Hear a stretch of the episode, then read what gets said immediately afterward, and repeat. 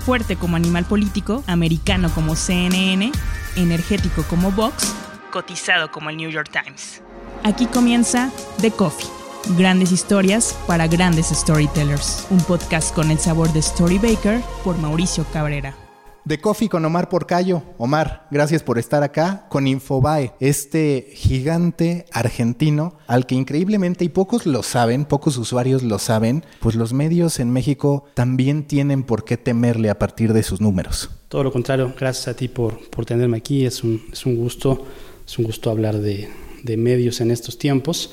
Y sí, eh, no sé si temerle. La realidad es que Infobae no está llegando a México. Infobae estaba presente en México hace un buen tiempo, ¿no?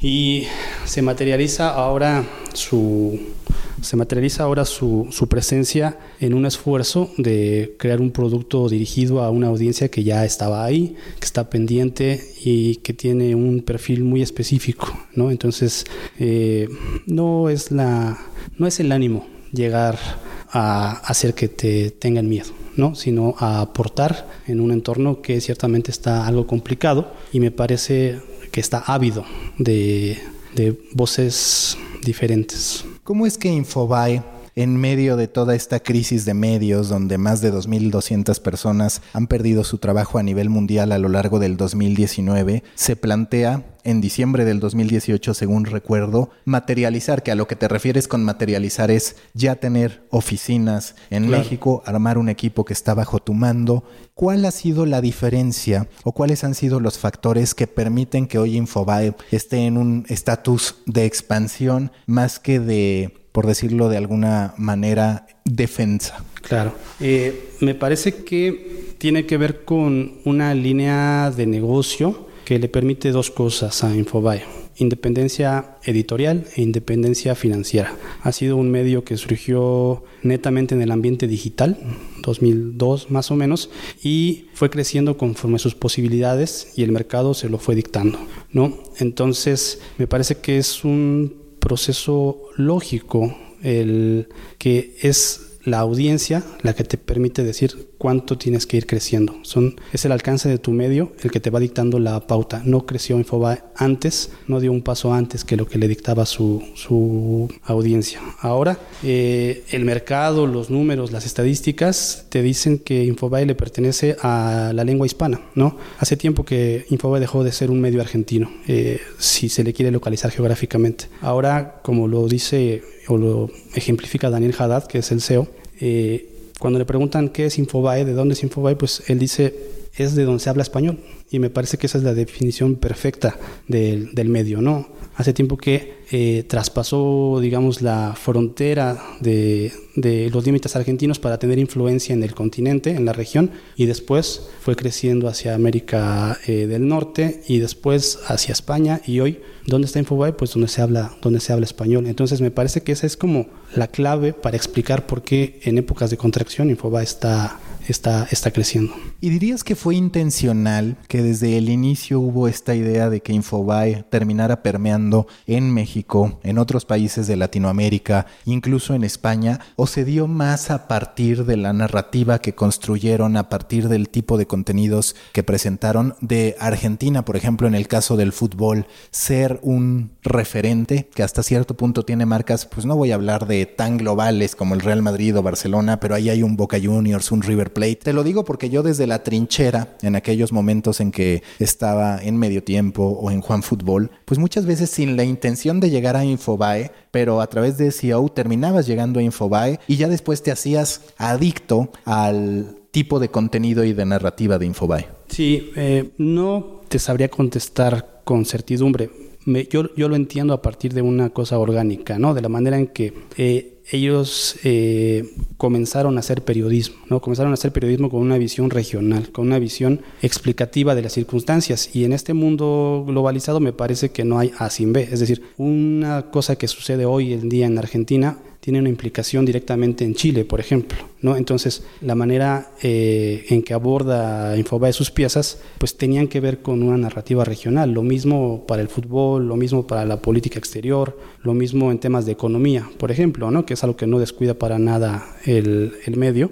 Entonces, a partir de ahí me parece que comienza su influencia, ¿no? A partir de tener conciencia regional, tener conciencia de un mundo que cada vez era más pequeño y que cada una cosa de las que sucedían en Argentina podían tener efecto y viceversa, ¿no? No, no podía estar desconectada las decisiones políticas de Estados Unidos, por ejemplo, con lo que sucedía en la región. Al momento en que tú explicas o que tú tratas de llevar piezas robustas de contenido a tu audiencia, vas involucrando todos los factores que están alrededor de, de un suceso. No sé si lo compartes, pero yo veo una ventaja para Infobae con respecto a otros que han decidido aterrizar, abrir verdaderamente operaciones en México. Otra vez por ejemplo, a deportes, cuando Marca habla de aterrizar en México, el usuario mexicano termina un tanto frustrado porque le gusta más o iba a Marca para ver contenido deportivo sobre España, sobre el Real Madrid, sobre el Barcelona, no necesariamente mexicanizado. El país, por ejemplo, pues tú también dices, yo quiero ver el periodismo y las notas como las hacen allá más allá de que, por ejemplo, ahora el New York Times en español y demás, pero sí me parece que hay ciertas marcas que tú ves por lo que te presentaban, que tú ves por aquello que ya estaba. E Infobae no siento que esté ese sesgo en el que dices, ay, a mí me gustaba más el Infobae argentino que el mexicano. Quizás el usuario no tiene o no tenía tanta conciencia de que en Infobae se iba a encontrar contenido de Argentina, sino más bien como tú lo dices, global o regional, si lo queremos ver así. Eh, creo que sí, eh, es una percepción. Eh, después, si lo llevamos a un término cuantitativo, las métricas te van diciendo que el usuario está de pronto conforme con el tipo de periodismo que se le presenta, no solo por el número de visitas, sino por el tiempo que pasa eh, en las páginas de Infobae. Eh, no, no, te voy a dar cifras exactas para no ser inexacto, pero el tiempo de retención en cada uno de los artículos es muy alto, muy alto en referencia a, a lo que percibimos de, de, otros sitios. Entonces, me parece que ese puede ser un indicador de que no hay una distancia entre el lector mexicano e Infobae marcada. ¿no? Después puede ser que haya medios más cálidos con los que se siente más a gusto el, el lector. Y nosotros, más allá de tratar de tropicalizarlo y traer el producto y forzarlo aquí, estamos dejando que fluya, estamos dejando que fluya en su misma narrativa, usando pruebas eh, de concepto o pruebas eh, que, ya está, que ya tienen una fórmula, ¿no? Y que sabíamos con antecedente que funcionan en, en la audiencia mexicana. Es decir, no estamos partiendo de ceros. Como te comentaba, ya, hay, ya había una audiencia cautiva en, en México y simplemente estamos dándole continuidad, profundizando ahora sí en temas eh, propiamente de México. ¿no? Yo confieso, no sé si te pase lo mismo, que siempre he tenido una afición por la narrativa que hay en los medios argentinos, en la mayoría, en los medios españoles. En ese sentido siempre he disfrutado más los medios de esos países mm. que los de México. Tú al momento de aterrizar, de iniciar operaciones acá, ¿cuáles fueron los fundamentos que dijiste vamos a respetar al momento de estar contando las historias, entendiendo que el español que hablamos es parecido, pero no es exactamente el mismo y que posiblemente la formalidad o el gusto por la literatura, el estilo, tampoco es el mismo. ¿Tú en qué momento dijiste, ok, esto sí es lo suficientemente mexicano, pero a la vez atiende respeta o hasta fortalece lo que ya se hacía en Infobae desde Argentina? Yo creo que eh, es el respeto. una de las cosas que está muy clara en la línea que manejamos es el respeto a la esencia, digamos, de el rigor periodístico más esencial. ¿no? E, eso me parece que es universal. Eso, eso no, no, no, no se restringe al periodismo argentino o, o español. Después, si hay una serie de formatos muy probados en lo que se hace en Argentina que estamos convencidos que funcionan aquí. El estilo de la crónica, el estilo en que una noticia se debe de convertir en una historia, ¿no? Me parece que ese es el fundamento, que pieza clave de lo que hace Infobae y otros medios de, de la región, ¿no?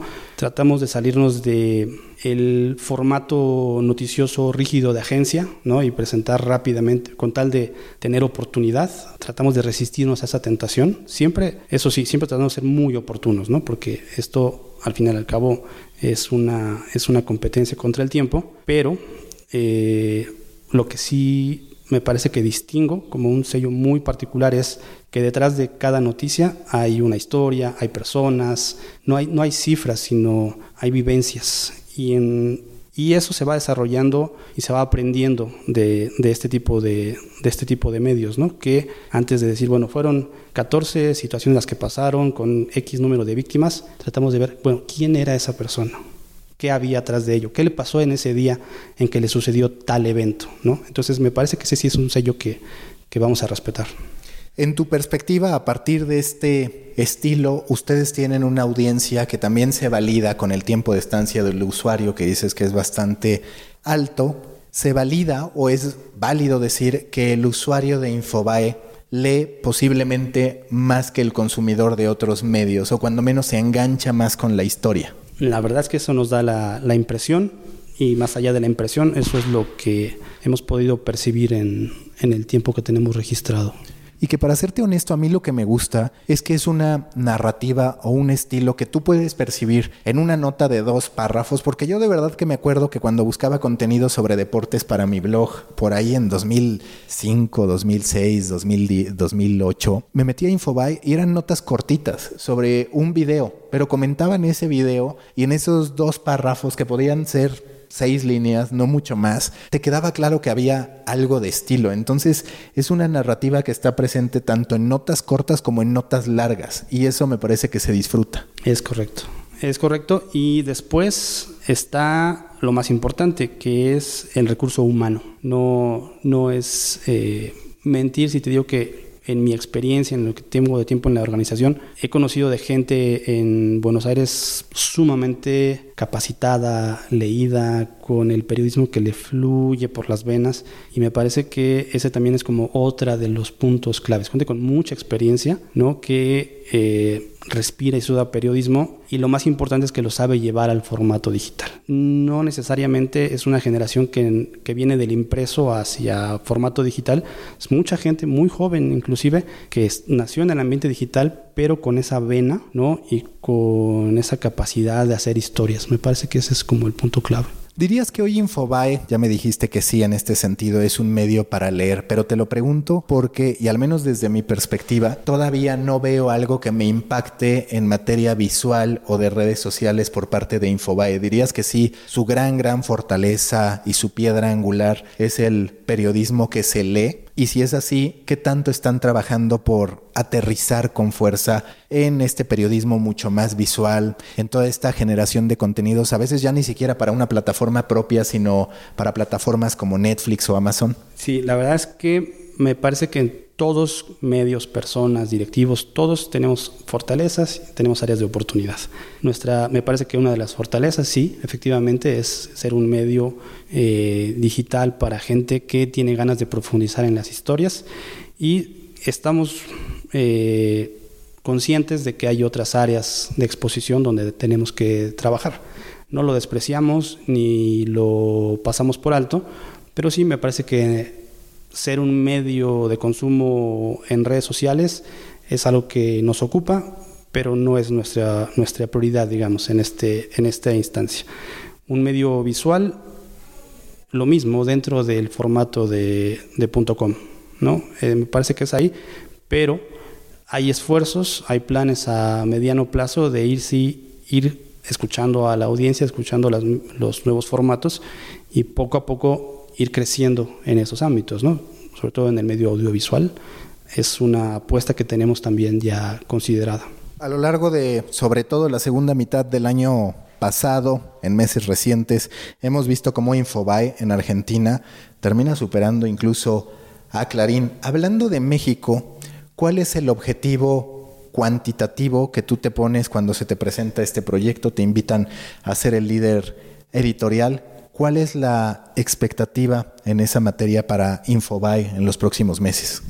Eh, la verdad es que, siendo realistas, sabemos que hay un potencial para meterse al top 10 de los sitios informativos, si no es que eh, tenemos algunas mediciones de que ya estamos un poco ahí. Hoy día, ¿en cuántos usuarios únicos están en México? Debemos andar entre 5 o 6 eh, millones por, por mes, lo cual hemos notado distintas mediciones y bueno, pues ya nos pone ahí, eh, digamos, en el top 10, aunque hay diferencias, ¿no? Según Comscore y, y, quién publica la medición.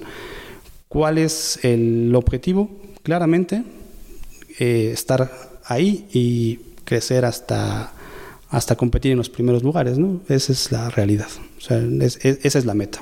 En lo personal, ¿cuál es tu perspectiva sobre estos medios de información general que atacan las distintas áreas y el boom ahora de los medios de nicho donde fomentas más la lealtad, cómo conviven unos con otros. En Infobae en algún momento ha surgido, que tú te hayas enterado cuando menos, alguna inquietud por empezar también a construir estas comunidades. Sí, sí, hay eh, diferentes esfuerzos, hay diferentes productos eh, que todavía no se han materializado aquí en México, pero en Buenos Aires, en Argentina, hay otra serie de productos del grupo ¿no? que atacan distintos nichos. Y es eso, a mí me parece que debe el mundo digital cada vez es más amplio, la audiencia cada vez es más exigente y es demasiado heterogénea. ¿no? Entonces, hay, para, hay, hay un medio para cada lugar, o por lo menos debería de haberlo con la suficiente calidad o debería haber un grupo de medios especializados en los diferentes formatos, en las diferentes, eh, en las diferentes áreas que se, que se requieren. Yo creo que Infobae ataca uno muy particular, muy amplio, muy grande eh, y respeta ¿no? el lugar que tienen otros medios eh, digitales en formatos quizás más sociales, ¿no? quizás más de, de storytelling. yo creo que Infobae llega aquí con respeto y ganas de aprender del ambiente digital que hay. Eh, me parece que esa es como, como la perspectiva, ese es el plan de juego que tenemos, ¿no? De, aprender y de convivir con, con, el medio.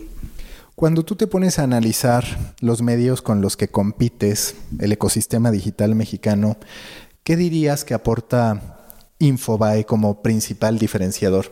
¿Es este estilo narrativo que quizás solamente compite con el país, es esta visión global. ¿Cuáles dirías que son tus diferenciadores cuando te tienes que medir, por ejemplo, contra el Universal, contra Aristegui Noticias, contra el Reforma? Eh, creo que una de lo, del, no sé si es un diferencial, pero una de las fortalezas que atacamos es la oportunidad con, un, con una intención de calidad eh, superlativa. ¿no? Yo sé que parecería que eso se da por sentado, pero no lo es. En la red puedes encontrar un sinnúmero de medios que efectivamente trabajan persiguiendo la, eficiencia y la oportunidad de las noticias, pero una vez que consiguen al lector, me parece que hay muchas áreas de oportunidad que dejan por fuera al momento de tener cautivo a una persona que ya los privilegió con un clic. Infobea que apuesta a trabajar como siempre lo ha hecho en la oportunidad y veracidad, pero que sí, como te lo comentaba en un principio, al momento en que tienes a un lector ofrecerle un producto de calidad, ¿no? que, le permita estar eh, bastante tiempo con, nosotros y eso puede ser un diferenciador con otros medios que están muy bien posicionados, ¿no? con medios que de pronto sí tienen un alcance muy amplio, pero por ahí su tiempo de retención, su porcentaje de rebote es grande. Y que esa es la parte complicada. Justo antes de empezar el podcast, platicábamos sobre lo complejo que hoy resulta para los editores, para los periodistas, entender que debe haber un aporte de valor. Ese aporte de valor se da en dos formas y se representa pues al final en una. El aporte de valor es cualitativo o cuantitativo y en la teoría ambos de algún modo logran también beneficiar el aspecto económico del lugar en el que se encuentran. En el episodio anterior hablaba con Hernando Paniagua, que es director digital de Pulso, una startup muy grande en Colombia que antes estuvo en Univision, y él ponía de ejemplo a Infobae como un medio masivo que sí logró encontrar el equilibrio entre notas que le dan la masa suficiente para hablar de en verdad ser un gigante en términos de visitas y por el otro lado tener la narrativa que hable de periodismo de calidad. ¿Cómo percibes, yo supongo que cuando tú llegas pues ya es una cultura que está, pero ¿cómo percibes que se ha logrado eso? Y tú, con tu equipo, ¿cómo lo has trasladado para que también en México entiendan esa búsqueda donde hay una urgencia por los números y comprender que esos números no necesariamente están peleados con la calidad, que a veces parece que en la cabeza de todos nosotros ya es una batalla perdida? Al final yo creo, mira, me ha tocado en, en mi carrera larga o corta, no lo sé, ver proyectos que comienzan con mucho entusiasmo y creen tener la verdad comprada, la audiencia, tener la receta exacta del Internet y la verdad es que no, es, va variando. Pero en estos años lo que me parece que a mí me ha quedado claro es que el contenido manda, el contenido es rey. Muchas cosas se han ido, muchos formatos han cambiado y han terminado por desaparecer, pero eh, los medios que han privilegiado que se han resistido a la tentación de caer en el contenido fácil, en el contenido viral, sin menospreciar el contenido, el contenido masivo, son los que me parece que han eh, permanecido, ¿no? que al final han logrado sortear como los vaivenes de una industria que depende muchas veces de la tecnología. Pasa cuando comenzamos a hacer todos productos para social y Facebook un día decidió cambiar el algoritmo bueno, todos sufrieron, ¿no?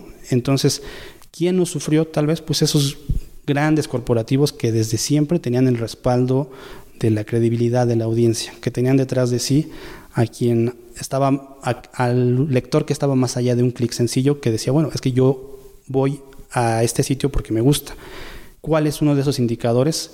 Cuando tienes muchas visitas a través de referral, cuando la gente tipea tu, tu dirección eh, electrónica en su buscador, me parece que ese es como uno de los puntos claves de la confianza de un, de un lector. ¿no? no te encontró dándole scroll a su timeline de cualquier red social, sino se dedica a ti y se toma el tiempo para escribir una dirección.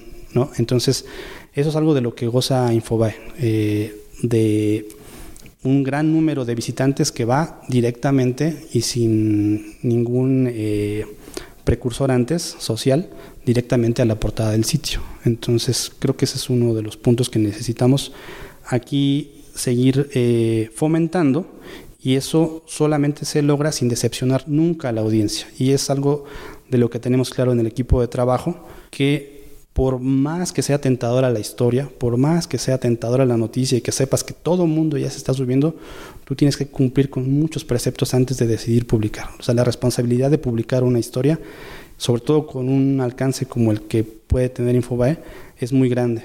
¿no? Entonces, ¿cómo hacemos para, para cuidar eso? Siempre sabiendo la responsabilidad que tiene publicar una noticia. Hoy día, ¿cómo se estructura el tráfico de Infobae, hablando de términos, en términos de porcentajes. Asumo que redes sociales, como ya lo hemos platicado, no es tan significativo, mucho es tráfico directo y por el otro lado SEO. Es correcto. Es correcto, así es como está compuesto el tráfico de Infobae. ¿La mayoría del tráfico directo o por vía SEO? La mayoría es tráfico por SEO, pero el tráfico directo también es muy importante.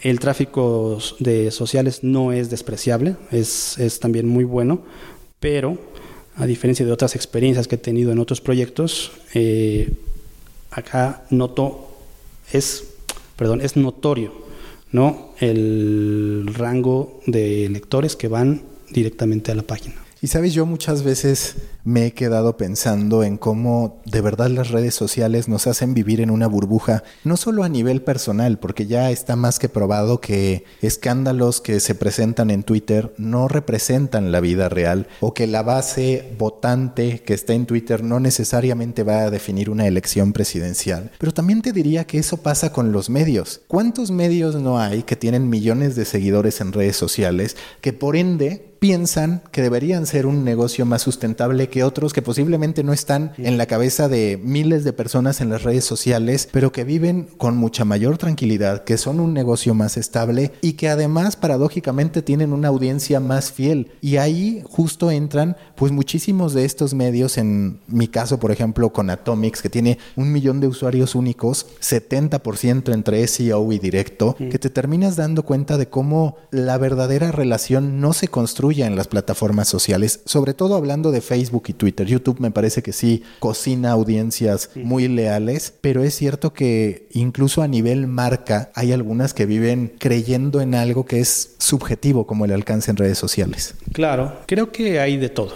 pero me parece que hablando del tipo de medio en el que está incrustado Infobae y otros, tiene que tener un soporte de, credibilidad más fidelidad para poder mantenerse y perdurar, porque puede ser que eh, Google y lo que venga cambia de un momento a otro y también te vuelva a pegar en tu, tráfico de SEO, ¿no? Entonces, creo que esa es la, experiencia de los que tenemos un tiempo trabajando en digital, que esto cambia y hay que estar, eh, a veces los proyectos no son buenos ni malos, simplemente no, no, no es fácil mantenerse a flote en un ambiente que es frágil. Tú como periodista hasta antes de Infobae, disfrutabas el SEO, estuviste en su momento en Huffington Post, que también tiene mucha inteligencia en ese sentido, pero hay veces, y a ver si coincides, que el periodista es un poco reacio al SEO. ¿Por qué? Porque no necesariamente premia el titular que queremos, sino que sigue otros parámetros para poder funcionar. ¿A ti te gusta SEO? ¿Es algo que haces convencido mucho por resultados, entendiendo que tiene un gran beneficio? ¿En qué nivel te consideras de aceptación en torno al valor de SEO al momento de generar contenido? 100%. La verdad es que he encontrado que de pronto es un tema generacional cuando como editor te has encontrado con periodistas que pueden ser muy reacios eh, a adaptar, ¿no? Como los lineamientos más esenciales de SEO, pero es y mi manera un poco de explicárselos era que siempre hay que adaptar eh, lo que la pieza que uno quiere escribir a un formato, inclusive cuando era impreso. Tenías cierto, te dedicaban cierto número de la página para que tú pudieras imprimir. No lo veo muy diferente a, a SEO, ¿no? Me parece que es un formato válido en, en otras circunstancias y yo creo que es con lo que hay que convivir. No te tiene que entender nada más el lector con una buena narrativa, te tiene que entender una máquina, ¿no? Para poder llegar a, a eso. Y son dos ámbitos para quien hay que escribir. Ahora, si hay que ponderar, ¿no? Si hay que ponderar de pronto cuál es tu primera necesidad, pues la pieza. La pieza como tal, el contenido es lo que se privilegia y después, en un segundo lugar y muy por debajo, vendría la adaptabilidad para SEO.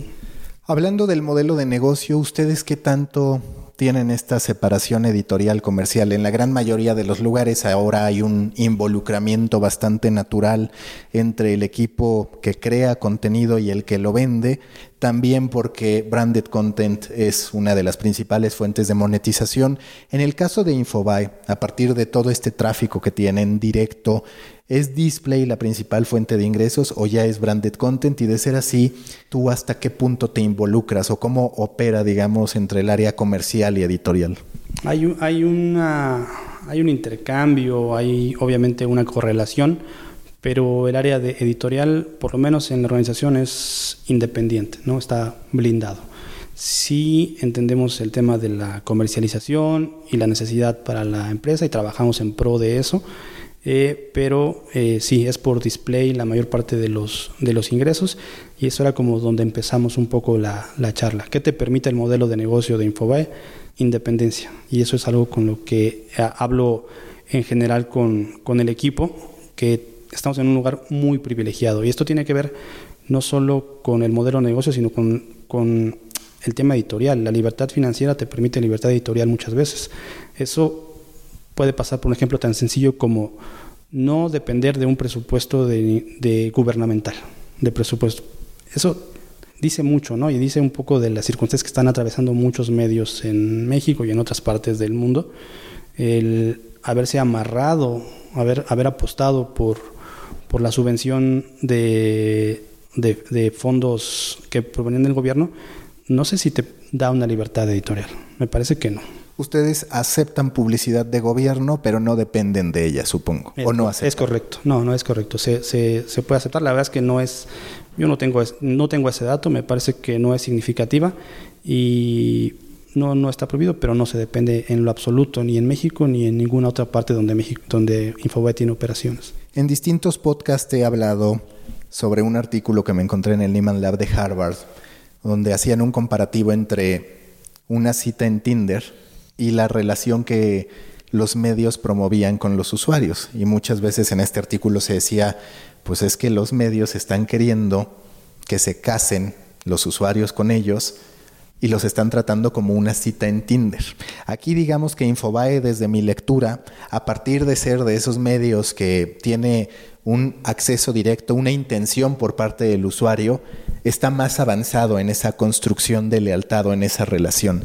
¿Hay algunos otros pasos o hay algunos otros proyectos que ustedes estén, estén llevando a cabo para que ese usuario no sea solamente un visitante con intención, sino que quede suscrito, que pueda participar en eventos, que en algún momento pueda comprar merchandising, entendiendo que hoy todavía su principal fuente de ingresos es display, pero cómo trabajan a nivel tanto editorial como comercial para fortalecer ese vínculo con el usuario? Claro, quizás yo te puedo hablar por el lado editorial y si hay esfuerzos de fidelización con las herramientas que se tienen disponibles, digamos, las más estándar que se pueden conocer, ¿no? como los newsletters y, todo eso. Se tiene un usuario cautivo y sobre todo muy hábil y quizás eso es una herencia de el tipo de lector que, que formó, de la tipo de audiencia que formó Infobae en sus inicios en Argentina, que es alguien muy participativo, para bien y para mal del lado editorial. Eh, y eso me parece que al final es bueno, ¿no? Tú, eh, y lo he percibido rápidamente, es un tipo de lector que te tiene bajo el escrutinio y detecta y lee y tiene la intención de hacerte notar cuando algo no le satisface o no está bien y eso se agradece. Entonces, me parece que también es otro de los signos de fidelización que se, que se tienen, aunque no sea algo que sea voluntario, ¿no? el que la gente participe a ese nivel con, contigo, con el medio.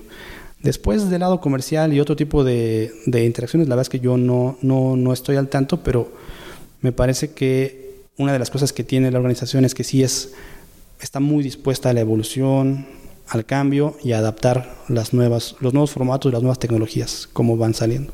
¿Quién es un usuario de Infobae? Si yo tuviera que visualizarlo, ¿qué edad tendría? ¿Qué le gusta? Porque, por ejemplo, de repente platicando con el director de Político, pues él me decía, somos una plataforma para gente que lee y a partir de que se trata de, en su mayoría, gente que lee, que disfruta ese contenido, incluso antes que el visual, pues resulta que es gente mayor de 26 años, o que de repente están fragmentados por dos sectores. Uno, que es el mayoritario en redes sociales, y otro que es el que verdaderamente va al sitio, que puede incluso ser de 40 años hacia adelante. ¿Ustedes cómo están a ese respecto? Es una audiencia muy amplia. Si tenemos que... Eh, diagramarlo, diagnosticarlo en su, en su composición mayoritaria es eh, un usuario femenino, ¿no? De quizás una edad eh, adulta, joven, ¿no? Por ahí de los 20 a los 50 años, más o menos. Eh, pero la verdad es que es muy amplio. no lo no me atrevería a decirte que lo tenemos diagnosticado o encerrado en un perfil muy claro porque no es así la amplitud de temas que nosotros manejamos son de interés y de actualidad y es muy extensa, muy extensa la gama con respuestas igual de exitosas o de no tan exitosas, digamos, ¿no? Pero alguien que le interesa un suceso a profundidad y con historia está con nosotros. Eh, alguien que necesita entender un poco decisiones políticas a nivel internacional está con nosotros. Eh, por ahí también gente que no necesariamente entra a temas tan políticos, tan certeros, pero que ve temas soft news de entretenimiento de otra forma, más allá de una foto.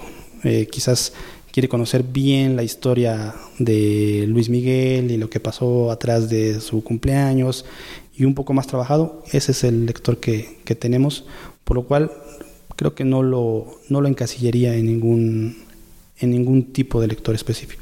Hoy, ¿cómo estructuras el trabajo de tu equipo? Bueno, en primera, ¿cuántos son? ¿Qué divisiones tienen? Y por otro lado, ¿qué tanto buscas esta información 100% original que implica un proceso de investigación, de estar recabando datos, pasar por una serie de filtros hasta publicar? ¿Qué tanto es enriquecer contenido que no necesariamente es propio a partir de una narrativa que se preocupa, como tú dices, por dar más contexto, por platicar lo que ocurrió, qué tanto es estilo agencioso, que entiendo que ese en realidad no existe en Infobae, cómo trabajas y cómo es tu mezcla a ese respecto. Tenemos un equipo ahora mismo que ronda las 20 personas eh, en, la, en la redacción, con una serie de talentos que nos acercamos eh, por ocasión y sí, tenemos un equipo dedicado a la actualidad.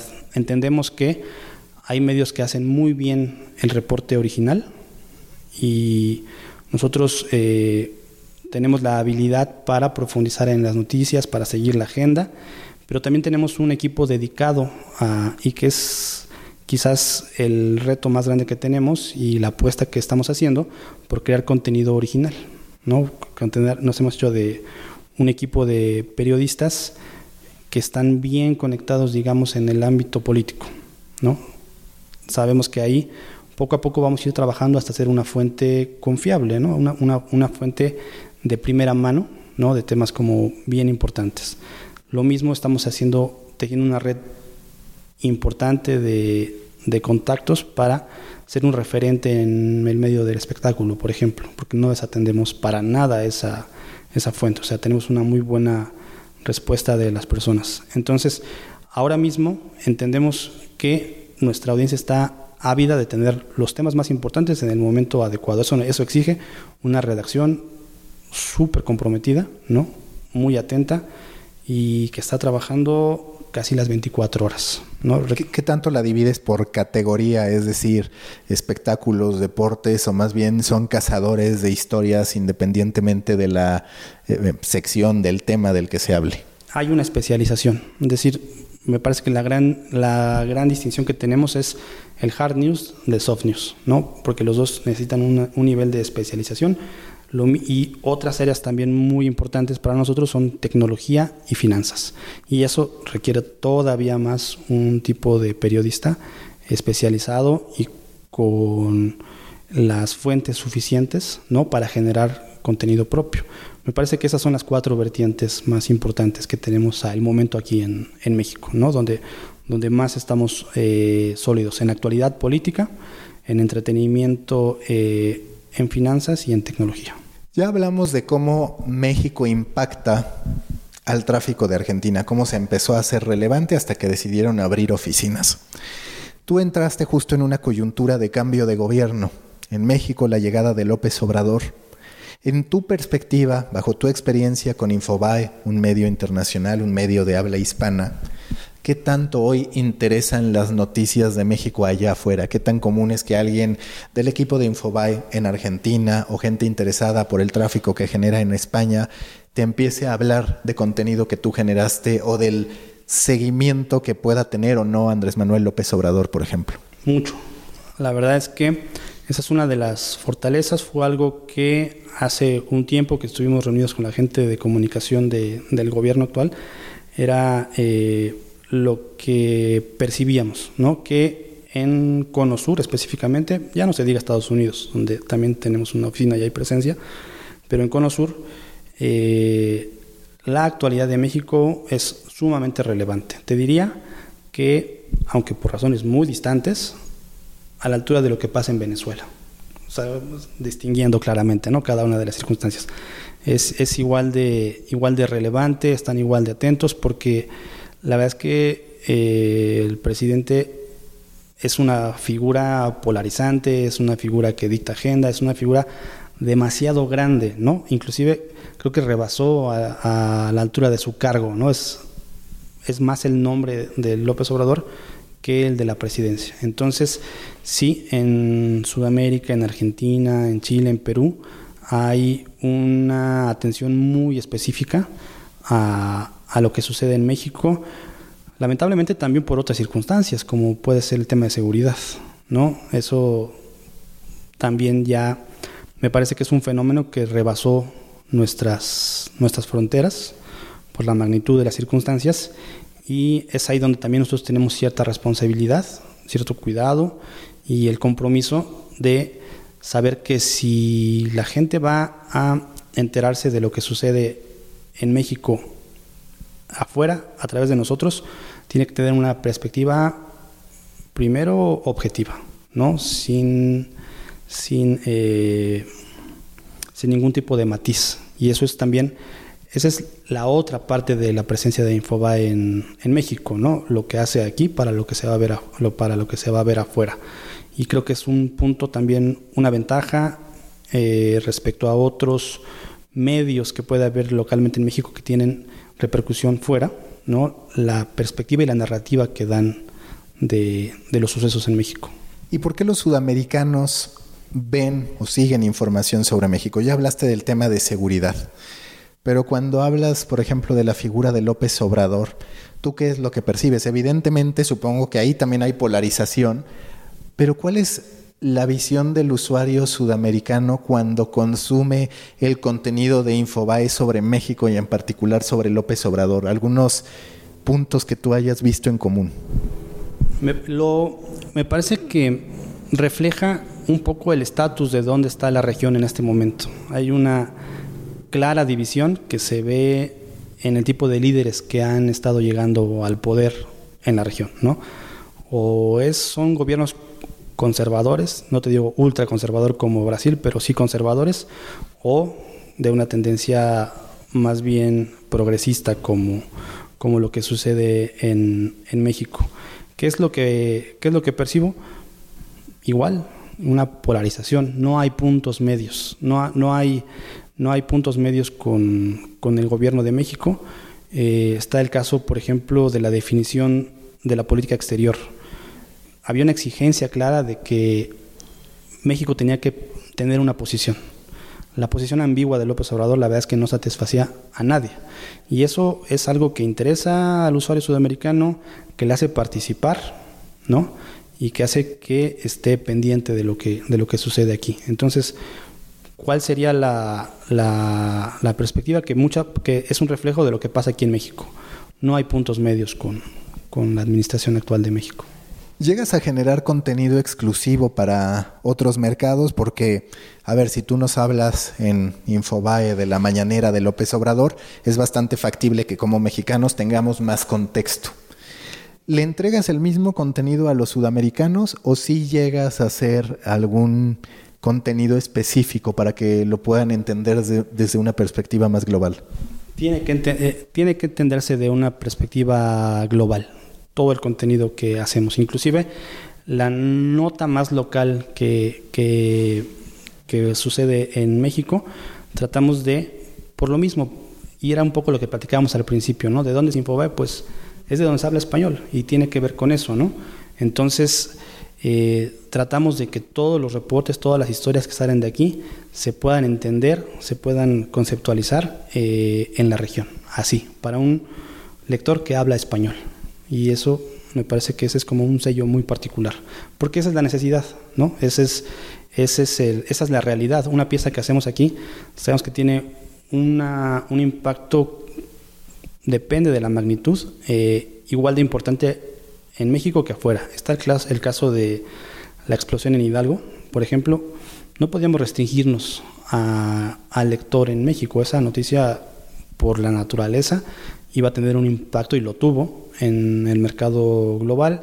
Y entonces ahí hay una labor del periodista de aterrizar y explicar cómo es posible que en México había gente que estaba brincando alrededor de una eh, salpicadera de gasolina, ¿no? Entonces, ahí hay un tipo de reto, que, como tú lo dices, aquí tenemos contexto y aquí entendemos más o menos por qué, pero un usuario, un lector en Madrid, hay que tratar de aterrizar ese tipo de, de temáticas con todas las lecturas que hay en México, ¿no? Porque una noticia en México, y es parte de lo que hablamos generalmente, tiene muchas lecturas, tiene de repente muchos ángulos para, para narrar y ese es uno de los retos que tratamos de, a los que tratamos de responder. Al ser una marca global, dirías que has estado un poco más a salvo de la presión de todo el sector que idealiza, por llamar de alguna forma, a López Obrador. Te lo digo porque con varios de los medios que acá tenemos, pues nos encontramos con que cualquier contenido que cuestione, aunque sea de manera indirecta a López Obrador, muchas veces es mal calificado, es denostado, no a partir de una falta de objetividad al momento de publicarlo, sino de cómo se ha, muchas veces así lo digo, futbolerizado la discusión política. ¿Tú al ser global sientes que estás un poco más ajeno a ello o si has sentido los efectos de esta polarización y en particular cuando se trata de cuestionar algo de lo que hace López Obrador? Mm, sí, me parece que estamos igual, igualmente expuestos, específicamente con el lector eh, en México. Eh, es la misma cancha. De repente me parece que el lector no va a distinguir precisamente quién, de dónde viene la noticia, quién la firma, ¿no? Es López Obrador, bien o mal, y te tratan, me parece que igual. No, no, no creo que, que haya una coraza que nos proteja de eso. Hablando directamente de tu trayectoria, ¿fue intencional que Huffington Post, Barrio, ahora con Infobae, te fueras especializando en estos medios que atienden distintas audiencias internacionales, hispanas, latinoamericanas, o en qué momento tú fuiste perfilando todo esto? Fue orgánico. Sí, sí, la verdad es que una cosa me llevó a, otra. Tuve mi experiencia, y como lo platico, fue en medios nacionales, fue un breve paso por el periódico Reforma, y después de ahí, precisamente porque me he dedicado, no sé, casi 20 años al medio digital, pues son medios de alcance internacional, ¿no? Y que generalmente atendían a audiencias eh, hispanas en los Estados Unidos. Me parece que de ahí se fue haciendo un perfil como muy claro de mi persona y los proyectos llegaban a mí precisamente por eso, ¿no? Quizás por la habilidad de poder entender audiencias en diferentes lugares geográficamente hablando. Así como me has hablado de audiencias globales, de cómo hoy no hay fronteras, ¿cuáles serían, si las hubiera, las diferencias entre estas audiencias hispanas que conoces bien, la audiencia mexicana que estás atacando con Infobae, los latino y los latinoamericanos? ¿Tú sí ubicas diferencias en el tipo de consumidor? ¿Hay algo que digas, aquí sí es contrastante?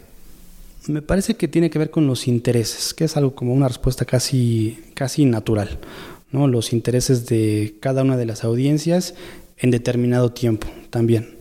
Eh, creo que sí hay ciertas audiencias, es difícil eh, calificarlas, ¿no? pero en términos prácticos mucho más dispuestas a participar, mucho, mucho más que se sienten parte de la discusión, sobre todo en temas de pronto álgidos, por ejemplo la campaña electoral de 2000, que fue 16, ¿no? Con Trump, eh, en, digamos, la audiencia hispana de la zona eh, oeste de los Estados Unidos mucho más relajada, ¿no?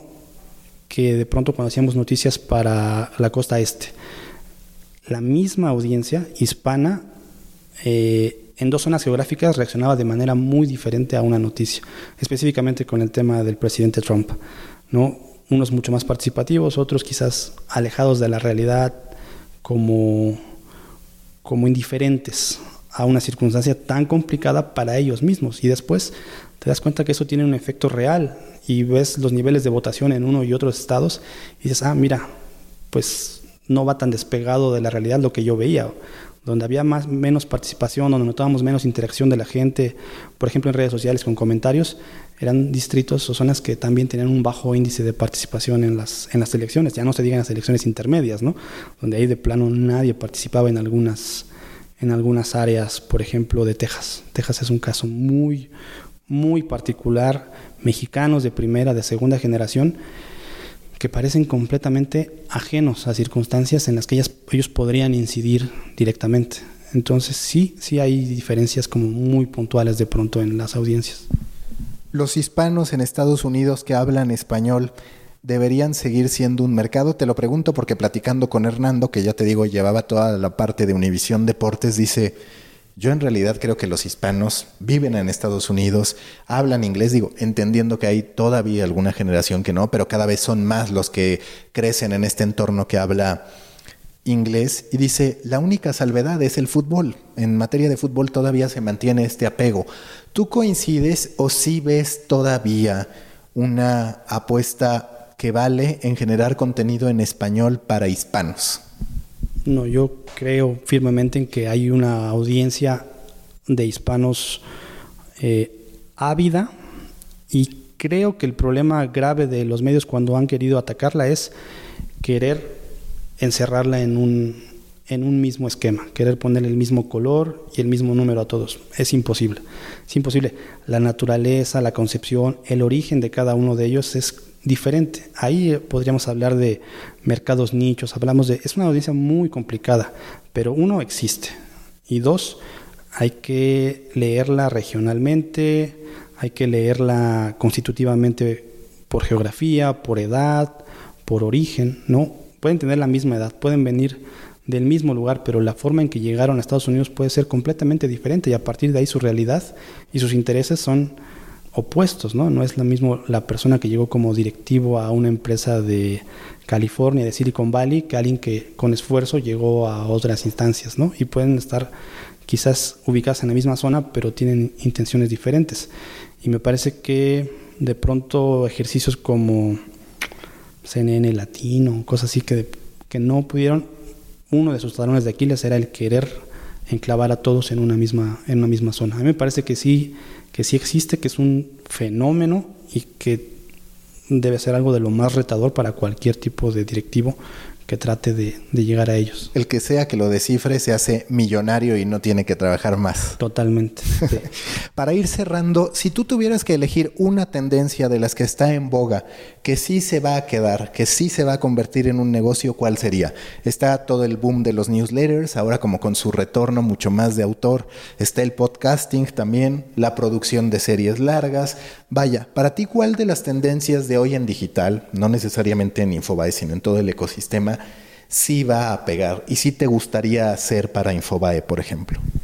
A mí me gusta el podcast, me gusta personalmente.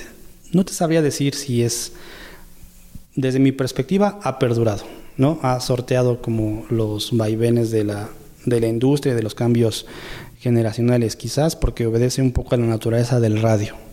Pero, no sé, esa es mi perspectiva. Después, Creo que el contenido dirigido de los newsletters también tiene un futuro como muy prometedor porque hablando de audiencias complicadas y de lo heterogéneo que pueden ser, es la manera de llegar como directamente a alguien que tiene un interés sobre ti, ¿no?